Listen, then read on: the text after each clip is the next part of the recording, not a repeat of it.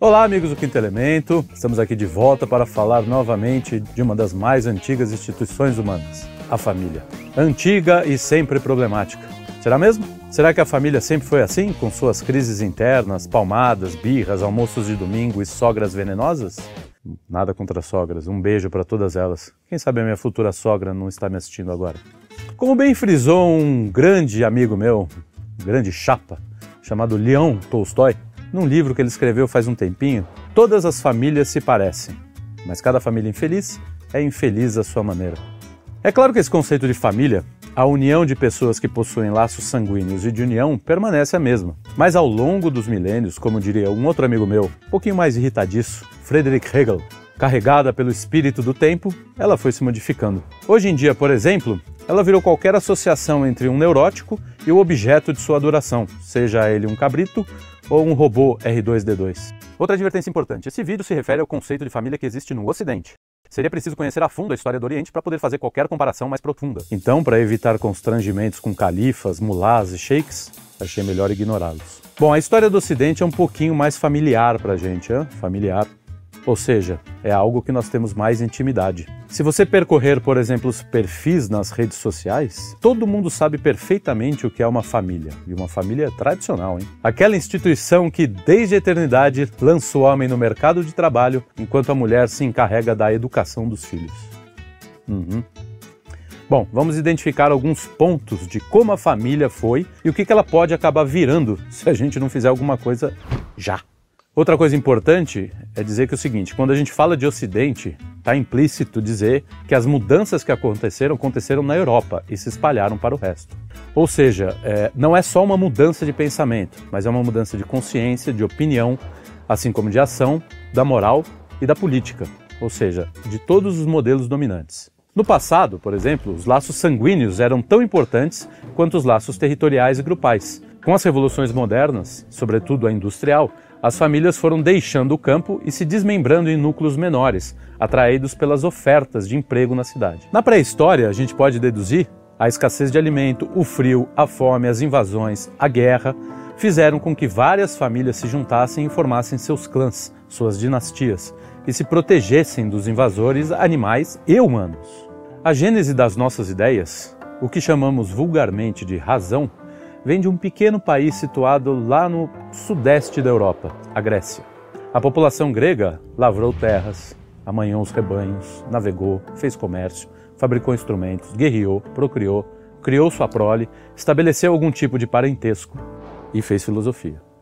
Mas a estrutura de formação da família lá era completamente diferente da nossa. Fustel de Coulanges, no livro A Cidade Antiga, mostra que na formação cívica grega, o casamento não era realizado com base no anseio pessoal, mas como um instrumento fundamental de procriação para a continuação do grupo social. Na Idade Média, acontece o mesmo. Os laços se formam pensando na manutenção do território e dos meios de subsistência, seja um pequenino pedaço de terra ou até um reino que está se formando. Pode parecer estranho, mas nesse período medieval, por exemplo, a criança, o conceito de criança desaparece, muito em função do desaparecimento da escrita da vida comum. Ou seja, nas famílias não havia preocupação com a alfabetização das crianças, com a educação, com os bons modos e, junto com isso, com algo que hoje parece meio normal para a gente, né? A vergonha. Isso alterou a forma de relacionamento entre os membros da família. Para nós, por exemplo, é impossível pensar numa família sem a ideia de educação e transmissão dos valores para as novas gerações. Mas na Idade Média, a família não transmitia individualmente os seus valores. O Neil Postman, num outro livro ótimo chamado Desaparecimento da Infância, escreve: Num mundo letrado, ser adulto implica ter acesso a segredos culturais codificados em símbolos não naturais, no mundo letrado, as crianças precisam transformar-se em adultos, ou seja, precisam passar por educação. Entretanto, num mundo não letrado, não há necessidade de distinguir com exatidão a criança do adulto, pois existem poucos segredos e a cultura não precisa ministrar instrução sobre como entendê-la. Embora seja difícil determinar as mudanças pelas quais o mundo medieval passou, afinal a gente está falando de um período de mil anos, mas dá para ter uma ideia de como o advento do cristianismo e o trabalho infatigável nos mosteiros, a fim de preservar o máximo de registros culturais, esse legado foi sendo transmitido via oral, via igreja. E desde que o casamento, depois de São Paulo, se torna uma metáfora da aliança de Cristo e sua igreja, a Igreja, em diversos momentos, se esforçou para inserir alguns dos costumes laicos já existentes. Entre outras coisas, por exemplo, isso permitiu o casamento de não livres e a emancipação de todo o controle do dono da terra sobre o servo. As famílias se formavam sempre pela linhagem masculina. Uma vez aceito o dote, a mulher deixava de ter qualquer direito sobre os bens do pai. Era como se não existisse mais o pai. Já no século XII, a disseminação de poemas e obras romanescas ajudaram a criar uma nova ideia de amor, o chamado amor delicado ou amor cortês. Mas ele também não alterou tanto assim o modo como as famílias eram formadas. Uma derivação desse amor, esse sim, será determinante para a modificação radical na formação e edificação das famílias. Falaremos dele já já. Só para não jogar o amor cortês no vácuo, explicar um pouquinho dele, ele é muito mais um jogo do que uma tentativa de união estável. E um jogo entre homens, os jovens cobiçavam mulheres maduras, em geral casadas. Ou seja, era aquela ideia do amor impossível, que eles ficavam escrevendo poemas sobre tudo que não poderiam ter, enfim. Mas voltando ao nosso tema, é só no século XIII, por exemplo, que o conceito de família começa a ser legalmente transformado. Em Portugal, sob o reinado de Dom Afonso III, é criada uma lei que exige a autorização da mulher para o marido poder fazer uma venda de qualquer bem. Ainda sob seu reinado, foi publicada uma lei que proibia a família de deserdar uma jovem caso esta casasse contra a vontade do pai e do restante da família. Estamos falando do século XIII. Já a modernidade acontece algo diferente. No século XV, um inventor do Sacro Império Romano Germânico chamado Johannes Gutenberg desenvolveu um sistema de impressão móvel que ficou conhecido como tipografia. Isso fez com que houvesse uma revolução completa na forma como o conhecimento passou a ser transmitido. A ideia de prensa ajudou a disseminar a religião e a literatura, modificando a estrutura social.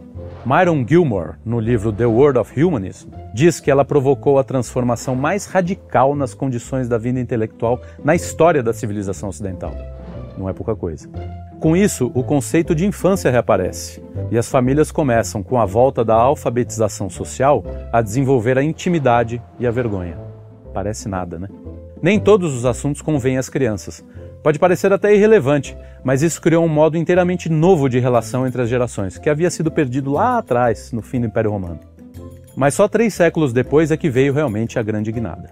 É bom lembrar que naquele tempo as mudanças não aconteciam de uma hora para outra, né, como hoje acontece quando esse ou aquele influencer resolve que as cuecas devem ser usadas por cima da calça na terça-feira e sobre a cabeça na sexta.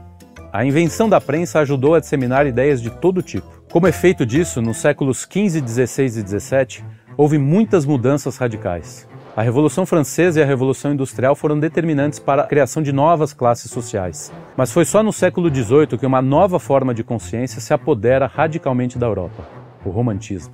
O filósofo Isaiah Berlin escreve: aspas. A importância do romantismo é ter sido o maior movimento recente que transformou a vida e o pensamento do mundo ocidental. Creio ser ele a maior mudança já ocorrida na consciência do Ocidente. E todas as outras mudanças que aconteceram ao longo dos séculos 19 e 20 me parecem, em comparação, menos importantes e, de todo modo, profundamente influenciadas por ele. O que isso tem a ver com a família? Você se pergunta. Seu pai se pergunta. Você olha para o lado. Vamos lá. Com o romantismo, o amor se individualiza. Não existia essa ideia. Surge a ideia da pureza do amor, aquele que luta contra os avanços do mundo moderno, da sistematização da vida. Parece familiar? O ideal do amor romântico era o envolvimento puro entre duas almas, um amor que transcende a própria vida. O casamento também passa a dar os primeiros indícios de individualização. É claro que o afeto sempre esteve presente nas relações, mas o processo pelo qual o afeto passa com a disseminação das ideias românticas é radical. Os séculos 18 e 19 são marcados por revoluções e guerras que vão modificando todo o cenário político europeu. As famílias ainda permanecem com um forte caráter cristão, e é só assim que elas puderam se manter ao longo dos últimos dois séculos, mesmo com o avanço do secularismo, que é uma espécie de desencantamento do mundo. E esse desencantamento, a perda da visão religiosa do mundo, abre espaço para as ideologias que vão atacar frontalmente os valores familiares. O que se deseja não é a destruição da família, mas da família cristã dos valores cristãos. E é impossível traçar a história desse declínio sem passar pela literatura dos três últimos séculos e nos séculos 20 e 21 o poder avassalador da cultura midiática e, sobretudo, do direito. Não podemos esquecer do direito. Quando surge o direito de família moderno, em que as relações humanas começam a ser mediadas pelo Estado, a criação do casamento civil, por exemplo, no século XIX, a família nuclear se restringe ainda mais, já que tudo passa a ser um pacto legal. A instituição do divórcio tratou de sepultar de vez a estrutura familiar. O filósofo Olavo de Carvalho, num artigo que pode ser encontrado na internet, eu vou deixar a descrição dele aqui no vídeo, diz o seguinte: aspas. Separada da proteção patriarcal, solta no espaço, dependente inteiramente da burocracia estatal que a esmaga. A família nuclear moderna é, por sua estrutura mesma, uma entidade muito frágil, incapaz de resistir ao impacto das mudanças sociais aceleradas e a cada crise de gerações que a acompanha necessariamente. Longe de ser a morada dos valores tradicionais, ela é uma etapa de um processo histórico-social abrangente, que vai em direção à total erradicação da autoridade familiar e à sua substituição pelo poder impessoal da burocracia. Basta você olhar ao redor a família hoje mais parece uma república em que todos chegam, vão para os seus cômodos e só falam o estritamente necessário. Há mais sentido de lealdade em algumas facções criminosas do que em muitas famílias que vemos por aí. Ela é um festival de desencontros e queixas. A cultura contemporânea, subvertendo alguns dos ideais românticos, tem papel fundamental nesse processo, já que a base das uniões matrimoniais é a paixão, não é nem o amor mais. Como diria Oscar Wilde, a única diferença entre um capricho e uma paixão eterna é que o capricho dura um pouco mais.